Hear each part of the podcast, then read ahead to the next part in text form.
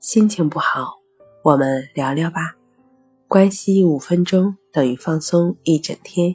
大家好，欢迎来到重塑心灵，我是主播心理咨询师刘星。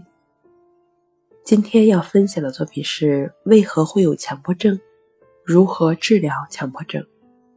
为何会有强迫症？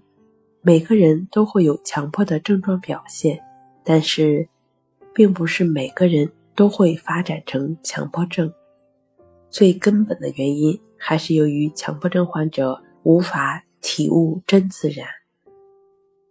什么是真自然呢？其实，放弃、接受、无为、为所当为等口诀只是顺应自然的一部分。患者用这些口诀之后，一样还要顺应自然，否则就不是完全的顺应自然。口诀只是一部分，任何口诀不能代替整个顺应自然，否则就是弯路。比如，遇到强迫的问题，放弃解决问题就是顺应自然，但放弃之后呢？面对放弃之后的问题，一样也要顺应自然，不只是放弃就够了，放弃解决问题，也可以放弃问题本身。如果一味的只是放弃、接受、无为等等，那就只是死守着理论的弯路。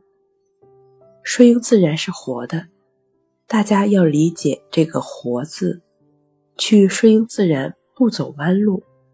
虽然强迫弯路会对自然之道本身去执着、去强迫，但自然之道本身也可以顺应自然，针对其本身的强迫行为。真正的顺应自然，自然不受任何的束缚，哪怕是你心中认为最不可侵犯的理论原则，也不要去束缚顺应自然。没有任何阻碍的顺应自然，才是真的顺应自然。顺应自然是不是让你听得一头雾水呢？没关系，你了解，你知道了就好了，你的心已经清楚了。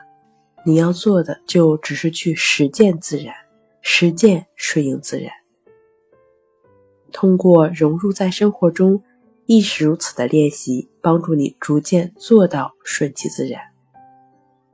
好了，今天跟您分享到这儿，欢迎关注我们的微信公众账号“重塑心灵心理康复中心”，也可以添加 s u 零二。一二三四五六七八九，与专业的咨询师对话，你的情绪我来解决。那我们下期节目再见。